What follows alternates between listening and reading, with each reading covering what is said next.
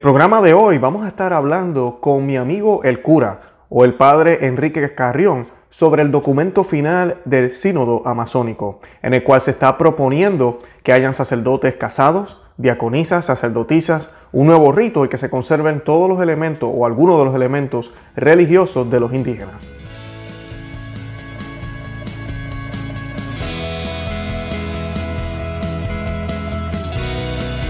Bienvenidos a Conoce, Ama, Vive tu Fe. Este es el programa donde compartimos el Evangelio y profundizamos en las bellezas y riquezas de nuestra fe católica.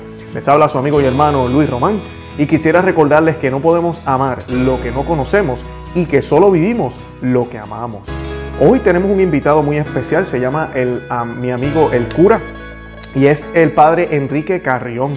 El padre Enrique Carrión tiene un canal en YouTube eh, y les invito a todos a que lo busquen. Estoy colocando la información en la descripción de este podcast, los que nos escuchan por esos medios, y también lo estoy colocando en este video acá en, en el canal de YouTube. Busquen su canal, suscríbanse, tiene muy buen material en el cual él también últimamente se ha expresado sobre la situación en la iglesia y se ha expresado muy claramente en defensa del celibato, de todas las cosas que se están hablando ahorita que son ataques directos al cuerpo de Cristo. Y pues eh, hoy vamos a estar viendo las respuestas a unas preguntas que nosotros le, enviamos a, mi amigo el cura para que nos contestara. Vamos a poder ver esas respuestas en una perspectiva de un sacerdote. Eh, ¿Por qué este tema es importante? Hay personas que dicen, pero vas a seguir, vas a seguir. Bueno, porque este tema no se trata solo de, del Amazonas. Este tema es de la Iglesia Universal. Si ahí en la Amazonas se permiten o se van a permitir unas cosas, esto va a afectar la iglesia entera. Imagínense de aquí a 100, 200 años. No podemos permitir que el depósito de fe que nos dejó nuestro Señor Jesucristo y que le dejó a los apóstoles se, se, mezcle con tantas cosas modernas y se trate de romper lo que la iglesia ha tratado de proteger por más de 2000 años. Y las preguntas que nosotros le hicimos al, al padre Carrión fueron las siguientes. La primera es, ¿por qué tener sacerdotes casados no debería ser una opción? ¿Por qué no? Eso mucha gente lo pregunta. ¿Por qué no? ¿Cuál es, cuál es el problema? La segunda pregunta que le hicimos a él fue, ¿por qué no sería adecuado tener diaconisas y sacerdotisas? ¿Por qué no? Necesitamos ayuda, vamos a utilizar a las mujeres para eso. Este desacuerdo, a mí, está en desacuerdo con el deseo de los padres sinodales de que se conserven todos los elementos religiosos del Amazonas, como algo, como un tesoro, como dicen en el documento, como algo eh, bonito que se debe insertar en la liturgia católica. ¿Está de acuerdo con eso, Padre? Y la segunda, ¿de verdad será necesario crear un nuevo rito para las Amazonas? Como todos sabemos, la iglesia tiene 23 ritos, pero todos, todos ellos tienen raíces apostólicas, todos tienen una historia que nos llevan hacia los apóstoles, todos ellos. Y por eso la iglesia los ha conservado como un tesoro. Ahora se está hablando de crear uno nuevo basado en yo no sé qué. Y ya ustedes saben las cosas que podemos enumerar. Pero definitivamente no es apostólico.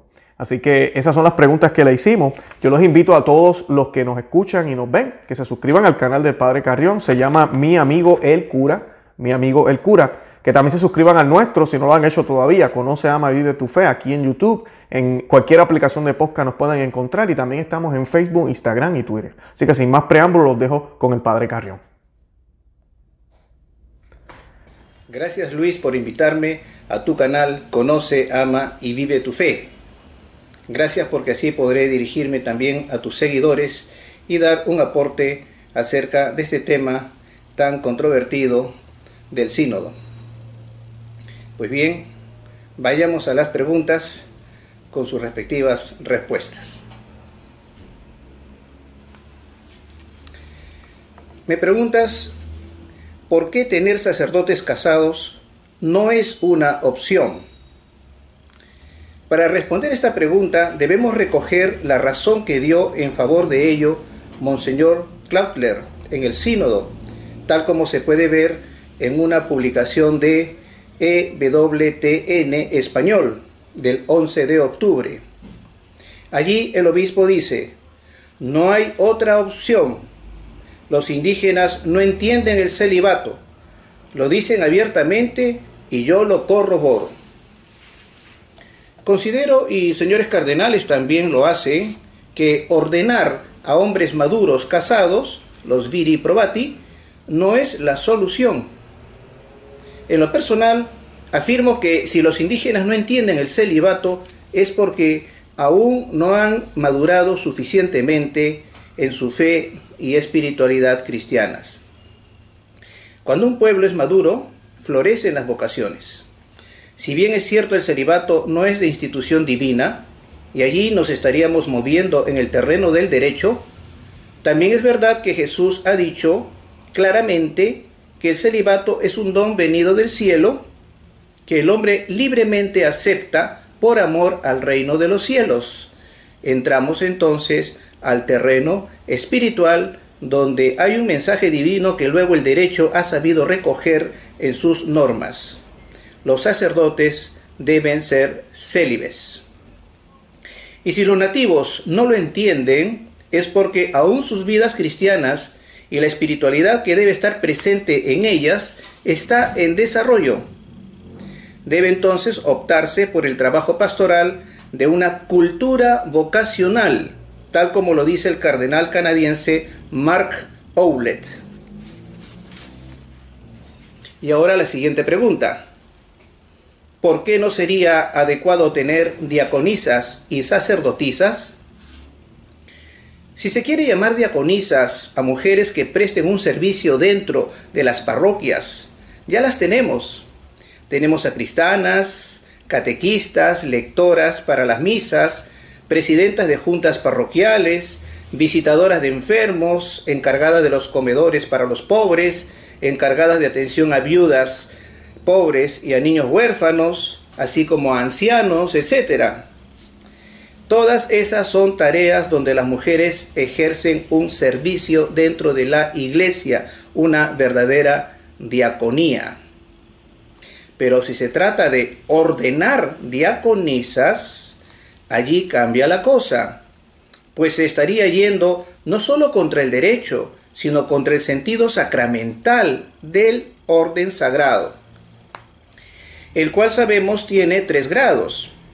Uno de ellos, el diaconado, y que solo puede administrarse a varones, como Cristo lo fue.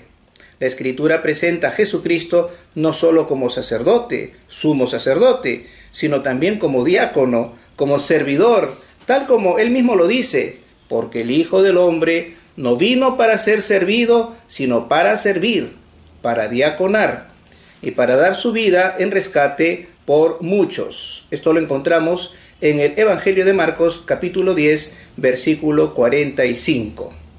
El diácono, por tanto, debe ser varón, como lo fue Cristo diácono. Estamos hablando del sacramento del orden sagrado.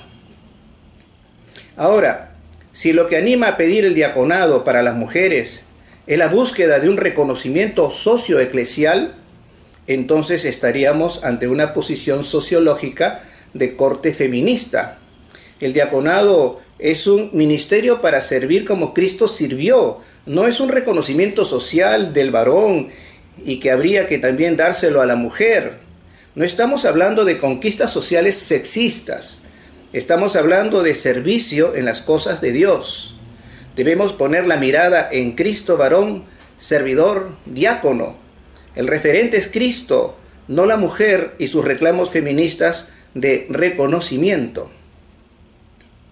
Y respecto a la posibilidad de tener en la iglesia sacerdotisas, que es lo que también me preguntas, ello ya se resolvió con claridad en la declaración sobre la cuestión de la admisión de las mujeres al sacerdocio ministerial que la Congregación para la Doctrina de la Fe publicó el año 1976. Cristo es esposo de la iglesia. Así como del costado de Adán salió Eva, la iglesia sale del costado de Cristo, nuevo Adán, muerto en la cruz. El sacerdote, por tanto, solo puede ser varón para ser esposo, esposo de la iglesia. Dicho documento afirma también que el sacerdocio no es un derecho que pueda reclamarse por razón humana alguna, sino un don del cielo que Dios ha querido darlo a los varones. Quisiera agregar algo más pareciera ser que el pedido de ordenar diaconisas es una forma de poco a poco ir accediendo al sacerdocio femenino. Sería un atentado a lo que Dios ha dispuesto y la iglesia respeta y cuida. La siguiente pregunta que me haces, ¿está de acuerdo con el deseo de los padres sinodales de que se conserven todos los elementos religiosos del Amazonas? Lo primero que hay que ver es que toda evangelización debe no solo buscar la inculturación, también debe buscar la purificación. Respecto a los elementos religiosos de un pueblo pagano, hay que saber que todos ellos tienen relación con sus creencias religiosas. Todos ellos tienen un contenido de fe.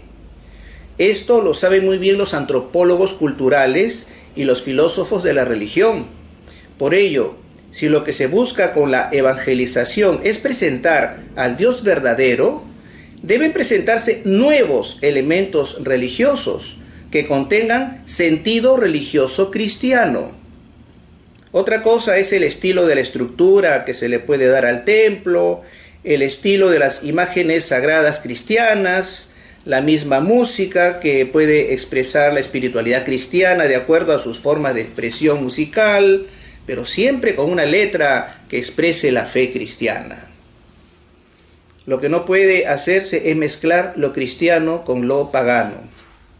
Como ejemplo puedo poner una canción del grupo Siembra acá en Perú, que tiene un canto a la Pachamama. La canción se llama Madre Tierra y en ella dicen, Madre Tierra Pachamama, te venimos a cantar. Madre Tierra Pachamama, a dar gracias al Señor. Aquí vemos sincretismo. Se dirigen a la Pachamama, a la Madre Tierra, considerada como una diosa, y también reconocen la existencia del Señor. Aquí vemos claramente un sincretismo. Más adelante la canción dice, perdón, madre, por mi olvido, madre tierra, he de volver. Se le pide perdón a la madre tierra, como si fuera pues alguien consciente, como si fuera una diosa que puede escucharnos. Entonces ahí vamos viendo también como en esta misma canción eh, observamos ya el reconocimiento de la madre tierra como, como una diosa vemos sincretismo en la letra. El ritmo de la canción es andino, eso no está mal, pero la letra no es cristiana, se diviniza a la tierra. Por ello, respondiendo a tu pregunta, puedo decir que no comparto la idea y el deseo de los padres sinodales de que se conserven todos los elementos religiosos del Amazonas. Hay que purificarlos o reemplazarlos por elementos religiosos verdaderamente cristianos. Otra pregunta que me haces es, ¿de verdad será necesario crear un nuevo rito para la Amazonía? Aunque sé que existen ritos distintos dentro de la iglesia, tengo mis reparos en aceptar esa propuesta. Y los tengo por la pésima carta de presentación que nos han mostrado quienes ahora proponen eso. El vergonzoso rito de adoración a la Madre Tierra en los jardines vaticanos donde se ve a un misionero religioso postrándose ante un ídolo. La idea de Monseñor Claudler de la posibilidad de incorporar la imagen de la Pachamama a la liturgia católica, el hacer un remedo de Via Crucis llevando a la Pachamama en procesión, el colocar imágenes de la Pachamama en un templo católico. Todas esas acciones dicen muy mal de cómo se está entendiendo la evangelización e inculturación del Evangelio en los pueblos amazónicos. Si con esa mentalidad se pretende crear un nuevo rito para la Amazonía, estaríamos traicionando a Cristo. Bueno, te agradezco Luis por invitarme a tu canal y Dios te bendiga a ti y a todos tus seguidores.